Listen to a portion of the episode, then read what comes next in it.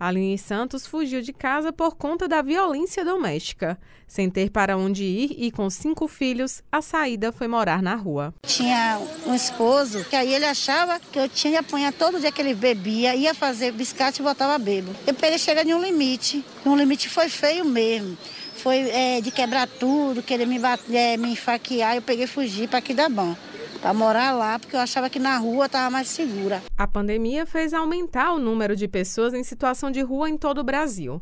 De acordo com um estudo do Instituto de Pesquisa Econômica Aplicada, a estimativa é que entre fevereiro e março do ano passado, momento de eclosão da pandemia, esse número era de mais de 220 mil pessoas. Aqui em Salvador, segundo o levantamento do projeto Axé, são cerca de 20 mil indivíduos vivendo nas ruas. Os vários obstáculos diários, como o acesso à alimentação e à higiene, são apenas algumas das dificuldades que os tornam ainda mais vulneráveis.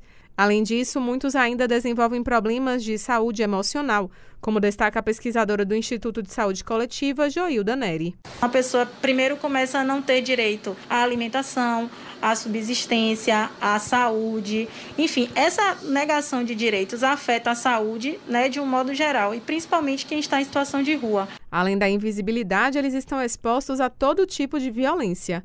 Justamente na Semana da Luta Nacional da População em Situação de Rua, um casal foi queimado enquanto dormia em um barraco aqui em Salvador.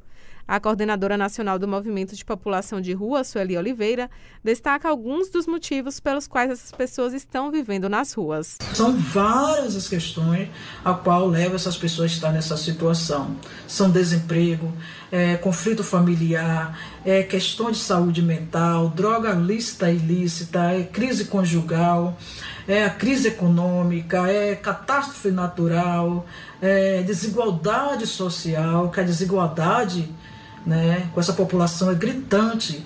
Veio aí também a pandemia que evidenciou com mais clareza o que já ocorria anteriormente. Na ausência de políticas públicas voltadas para essa população, projetos de voluntários humanizam e dão apoio a quem não tem voz. O coordenador do projeto Salvador Invisível, Lucas Gonçalves, conta como é o trabalho realizado. Para poder trabalhar com a população de rua, primeiro é conhecer cada perfil, conhecer cada pessoa. E aí, por exemplo, a gente vai ouvir história de pessoas que não aguentam mais viver na rua, assim como a gente vai ouvir pessoas dizendo que prefere a rua. E aí, por exemplo, essas pessoas que preferem a rua, a gente vê a rua, por exemplo, como um vício. Então entra o trabalho de redução de danos, e aí que entra o trabalho psicossocial, é a psicóloga, a assistente social, vou fazer esse trabalho de é, é, retirar os máximos de danos possíveis dessas pessoas. Carlos Martins, da Secretaria de Justiça e Direitos Humanos do Estado, e o secretário de Promoção Social e Combate à Pobreza do município, Kiki Bispo, ressaltam que o governo do estado e do município oferecem suporte por meio de projetos e ações sociais.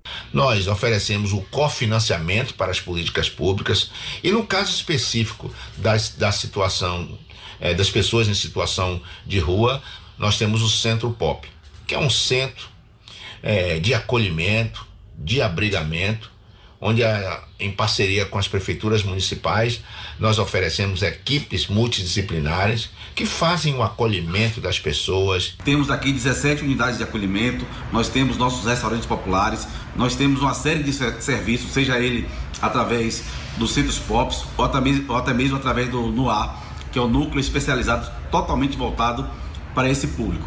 E pensando nisso, nós já estamos encomendando a criação do censo que nos possibilitará a oportunidade de quantificar e saber de fato quantas pessoas existem nas ruas da cidade de Salvador. No estudo População em Situação de Rua em Tempos de Pandemia, um levantamento de medidas municipais emergenciais, o IPEA mapeou, por meio dos sites oficiais, as principais medidas de assistência adotadas pelas prefeituras nas capitais do Nordeste e Sudeste. Entre as 13 capitais dessas regiões, as ações mais reportadas são abrigamento, higiene e alimentação. E as menos frequentes são ações como centros emergenciais de serviço e atividades específicas de orientação para usuários de álcool e outras drogas, pessoas com transtornos mentais e iniciativas específicas para crianças e adolescentes em situação de rua. Raíssa Novaes para Educadora FM.